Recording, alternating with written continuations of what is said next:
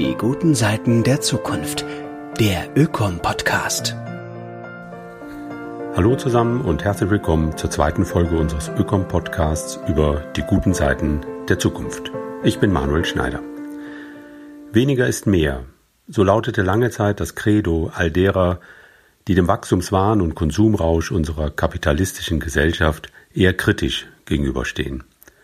Die bei sich einen gewissen Überdruss am Überfluss konstatieren und einen ressourcenarmen, nachhaltigen Lebensstil propagieren. Weniger ist mehr. Dieses Programm der Konsumbegrenzung könnte in Zeiten von Corona bei vielen an Glanz und sicher auch an Akzeptanz verlieren. Angesichts der vielfältigen und tiefgreifenden Einschränkungen des privaten und öffentlichen Lebens klingen Verzichtsappelle mitunter leicht zynisch.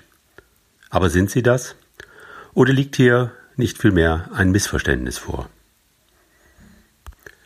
Suffizienz, ein anderes Wort für Genügsamkeit, bedeutet ein freiwilliges und selbstbestimmtes Maßhalten.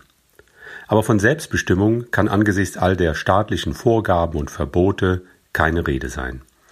Insofern haben die aktuellen Einschränkungen etwa beim Reisen, den sozialen Kontakten, aber auch generell beim Konsumieren nichts mit dem zu tun, was Wachstumskritiker als genügsamen, suffizienten Lebensstil propagieren. Und das künstliche Koma, in das unsere Wirtschaft versetzt wurde, ist gewiss keine Blaupause für nachhaltiges Wirtschaften. Und dennoch haben wir, individuell wie als Gesellschaft, in diesen Wochen und Monaten Gelegenheit, unsere alltäglichen Konsumentscheidungen, ihre oftmals unbedachte Selbstverständlichkeit zu reflektieren, sie neu zu bewerten. Und zwar ganz praktisch. Wir machen, wenn auch unfreiwillig oder gar widerwillig, konkrete Erfahrungen mit umweltfreundlichen und ressourcenschonenden Verhaltensweisen. Mit einem stark gedrosselten Konsum, mehr selber machen, mehr teilen und tauschen, weniger Rumreiserei, stattdessen kurzen Ausflügen aus dem Hamsterrad. Wir lernen regionale Produkte wieder wertzuschätzen, weil all die globalen Lieferketten sich als brüchig erwiesen haben. Wir machen Erfahrungen mit Lebensstilen, die bereits vor der Corona-Krise von vielen globalisierungskritischen Umweltschützern eingefordert wurden, angesichts der immer offenkundiger werdenden Überlastung unseres Planeten, aber auch unserer selbst.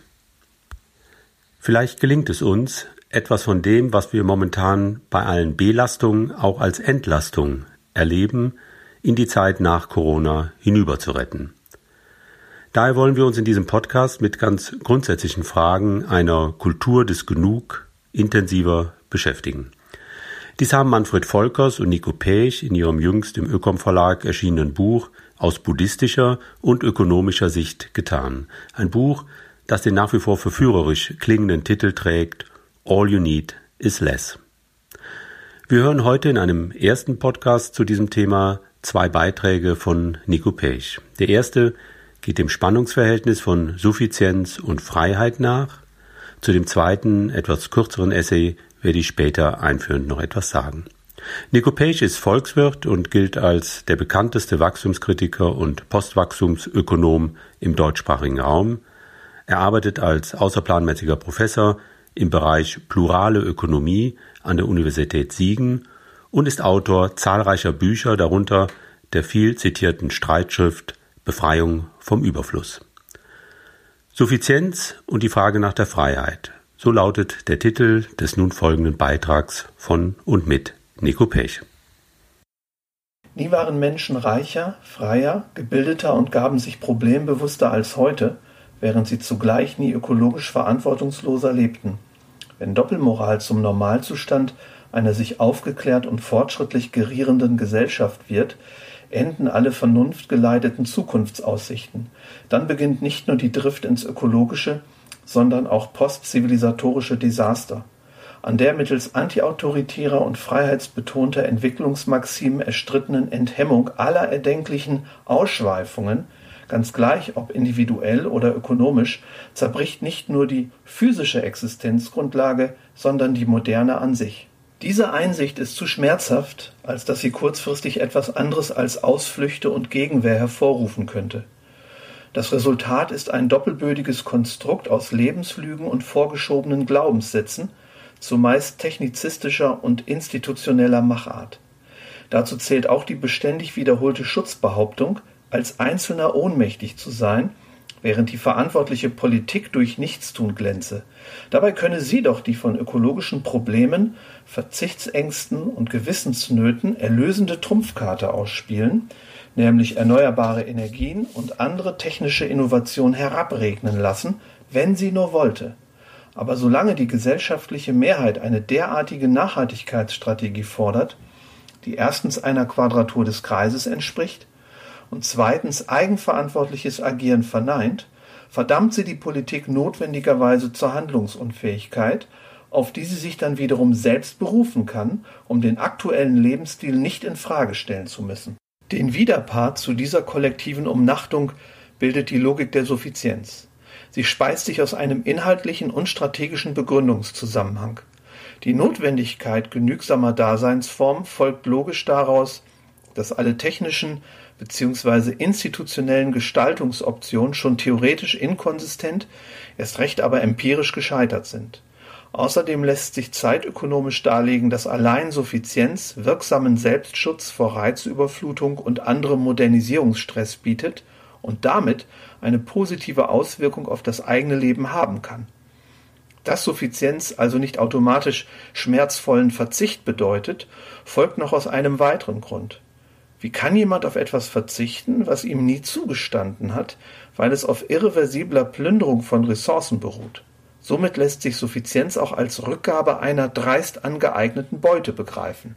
Ihre strategische Bedeutung ergibt sich daraus, dass Suffizienz politisch, technisch und ökonomisch voraussetzungslos ist. Daher ermächtigt sie zu unilateralem Handeln, das jenseits aussichtsloser Versuche, eine mehrheitsabhängige Nachhaltigkeitspolitik zu etablieren, ausgeführt werden kann. Überdies erschafft glaubwürdig praktizierte Suffizienz ein zweifach wirksames Kommunikationsinstrument.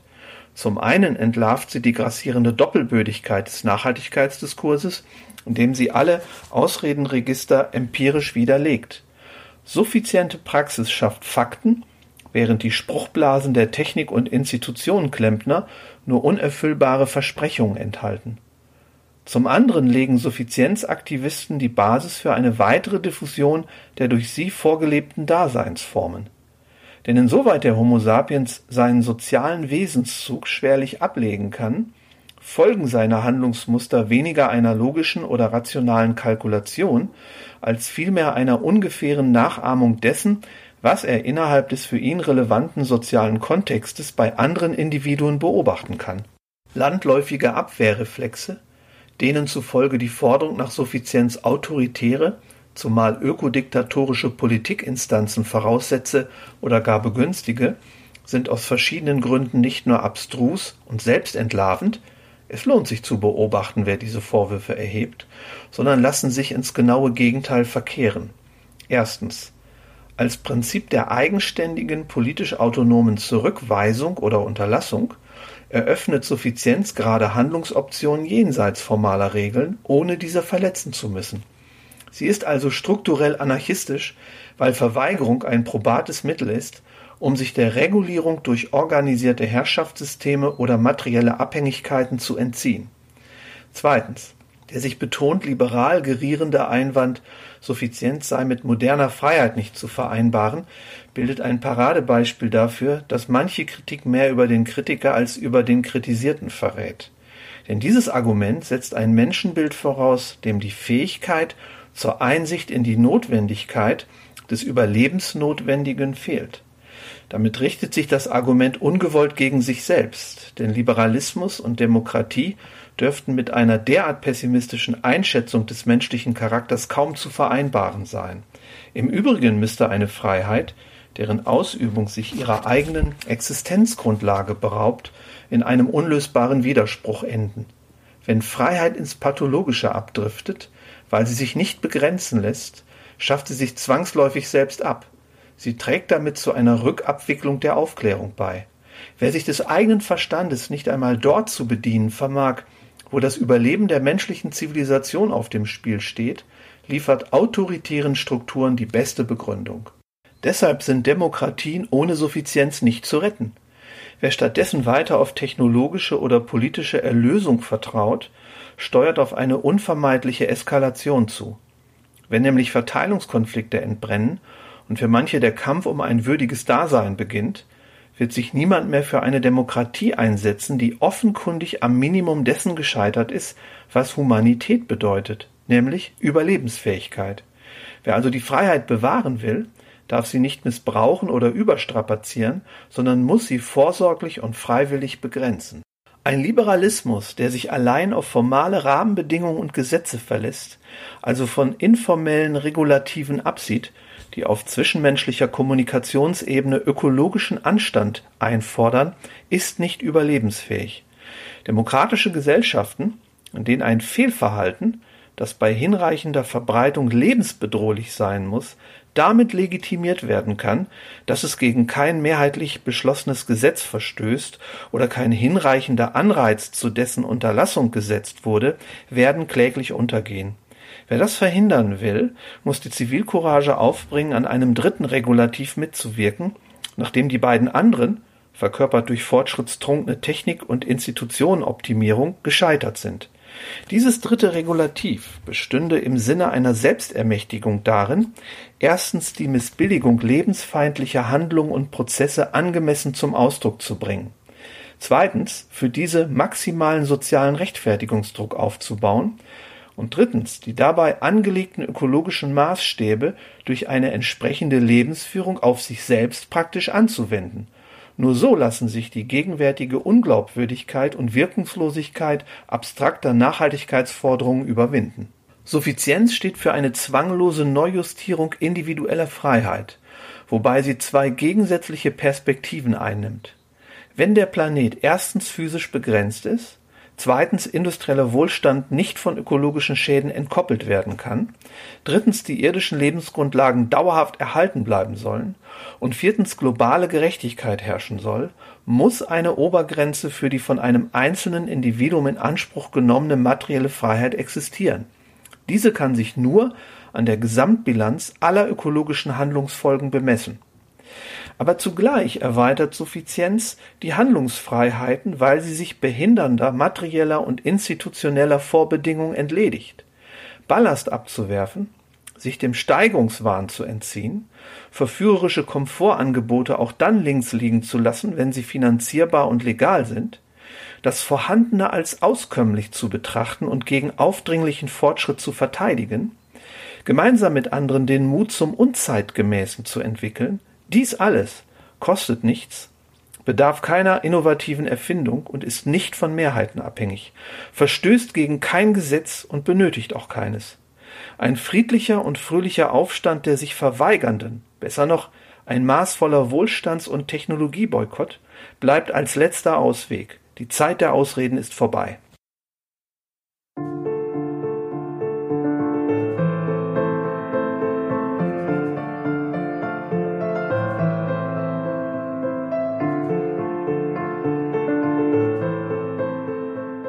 Nach diesem Plädoyer von Nico Pech, bei suffizienten, genügsamen Lebensstilen weniger auf die Einschränkungen zu fokussieren, sie vielmehr als Zugewinn an Lebensqualität zu erleben und auch als eine Erweiterung von Handlungsfreiheiten, wollen wir mit einem zweiten, kürzeren Beitrag noch einmal einen Schritt zurückgehen und uns fragen, warum eigentlich unser Leben und Wirtschaften sich als so fragil und verletzlich erweist, wie es die Corona-Krise uns allen vor Augen führt.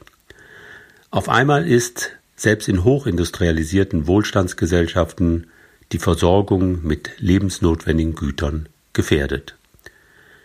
Hier scheint es einen inneren Zusammenhang zu geben, dass mit der Zunahme an Wohlstand das, was die Fachleute Resilienz nennen, nämlich die Widerstandsfähigkeit und Krisenfestigkeit unseres Wohlstandsmodells, eher abnimmt. In dem nun folgenden Beitrag benennt Nico Pech sechs tiefere Ursachen für die Verletzlichkeit unserer weitgehend globalisierten Wirtschaft. Der Rückbau globaler Industrie- und Verkehrssysteme sowie der Digitalisierung erweist sich nicht nur deshalb als notwendig, weil die ökologische Überlebensfähigkeit menschlicher Zivilisation anders nicht zu sichern ist, sondern auch, weil das überentwickelte Wohlstandsgebäude inzwischen dem Turmbau zu Babel ähnelt, nämlich von immenser Einsturzgefährdung und Unkontrollierbarkeit gekennzeichnet ist. Eine Pandemie markiert nur eines jener Krisenszenarien, die seit langem als Folge kritischer Abhängigkeiten von entgrenzten Lieferketten diskutiert werden. Auch wenn die Corona-Krise als singuläres Ereignis betrachtet werden könnte und zuvorderst ein medizinisches Problem darstellt, lenkt sie den Blick auf die Krisengefahr und Krisenbewältigung. Was sind die tieferen Ursachen für die mit dem Wohlstand gewachsene Verletzlichkeit globalisierter Daseinsformen? A. Ressourcenverknappung. Die schon im ersten Bericht an den Club of Rome thematisierte Überbeanspruchung irdischer Ressourcenfunktionen erhielt mit der Peak Oil bzw. Peak Everything Debatte einen neuen Akzent. Die abnehmende Verfügbarkeit physischer und ökologischer Ressourcen, von denen das in Europa vorherrschende und im globalen Süden auf dem Vormarsch befindliche Industriemodell zusehends abhängig wurde, betreffen nicht nur Energieträger, sondern auch Boden, Wasser Phosphor, Sand, Biodiversität, ökologische Systemdienstleistungen, seltene Erden, strategische Metalle und so weiter. B. Globalisierung und Komplexitätssteigerung. Digitale Innovationen haben zu einer Senkung jener Transaktionskosten geführt, die einer globus umspannenden Wertschöpfungsstruktur zuvor entgegenstanden oder diese zumindest begrenzten. Extrem effektive und ubiquitäre Kommunikationstechnologien wirken sich erstens auf den Grad der Spezialisierung von Produktionsvorgängen und zweitens den geografischen Aktionsradius ökonomischer Prozesse aus. Dies betrifft sowohl die Reichweite der Distribution und Vermarktung von Gütern als auch die Erschließung beliebig weit entfernt liegender Ressourcenquellen. Die Auflösung vormals zumindest graduell standortbezogener Produktionsstätten zugunsten eines globalen Supply Chain Managements, basierend auf Global Sourcing bzw. Low-Cost Country Sourcing, hat zu einer immensen Steigerung der betriebswirtschaftlichen Effizienz geführt. Die Weitergabe dieser Kosteneinsparungen über verringerte Marktpreise gilt als wesentlicher Faktor für permanente Wohlstandszuwächse.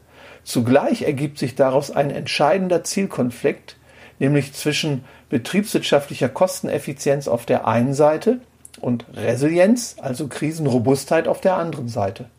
Denn das grenzenlos verzweigte, in eine unüberschaubare Anzahl ausdifferenzierter und spezialisierter Zulieferstrukturen zerlegte Versorgungsnetz erweist sich als unkontrollierbar und extrem störanfällig. C. Lean Production. Indem zunehmend japanische Managementkonzepte etwa Lean Production, Kanban, Just-in-Time, Just-in-Sequence, Modular Sourcing usw. übernommen wurden, konnten weitere Kosteneinsparpotenziale realisiert werden. Sie beruhen darauf, die Lagerung von Vor- und Endprodukten vor Ort bis auf minimale, nur äußerst kurze Zeiträume überbrückende Bestände zu reduzieren.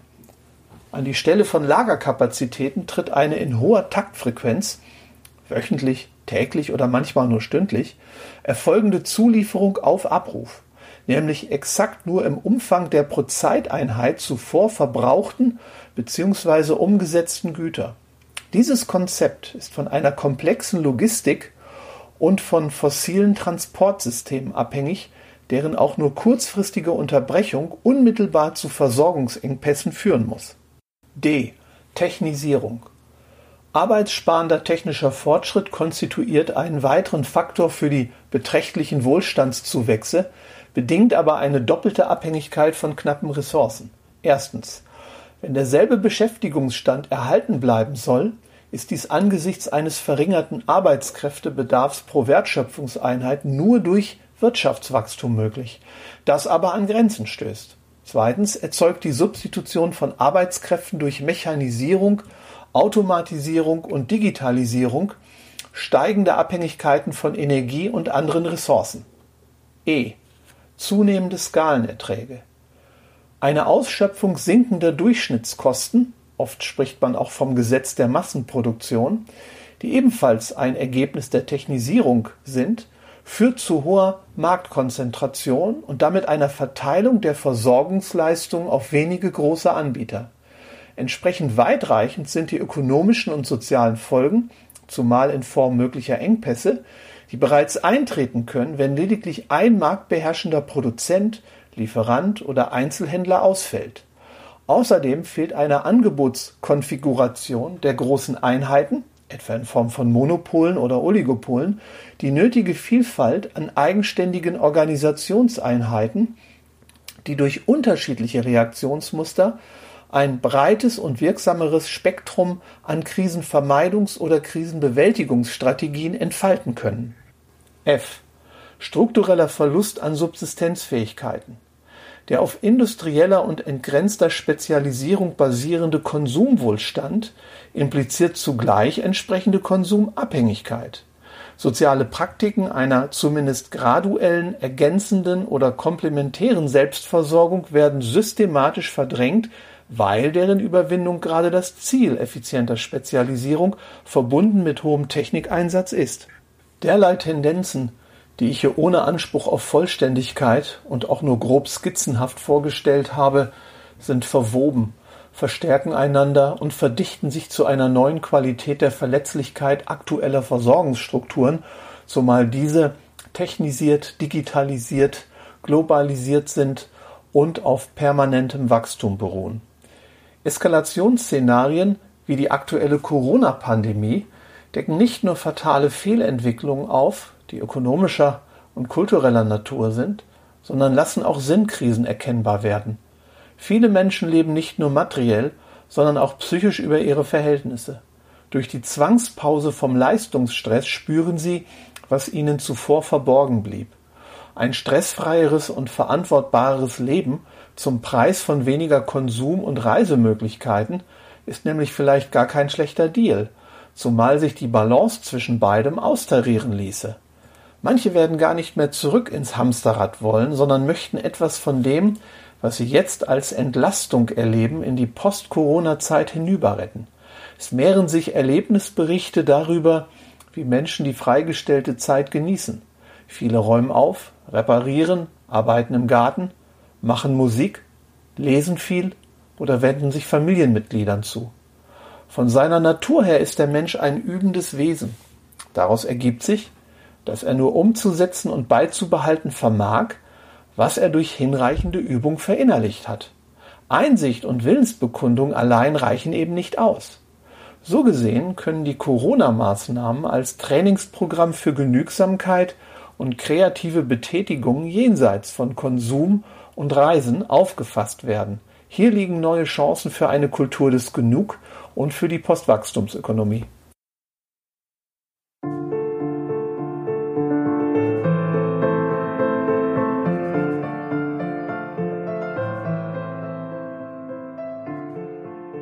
Das war der Ökom-Podcast heute mit dem Postwachstumsökonom Nico Pech.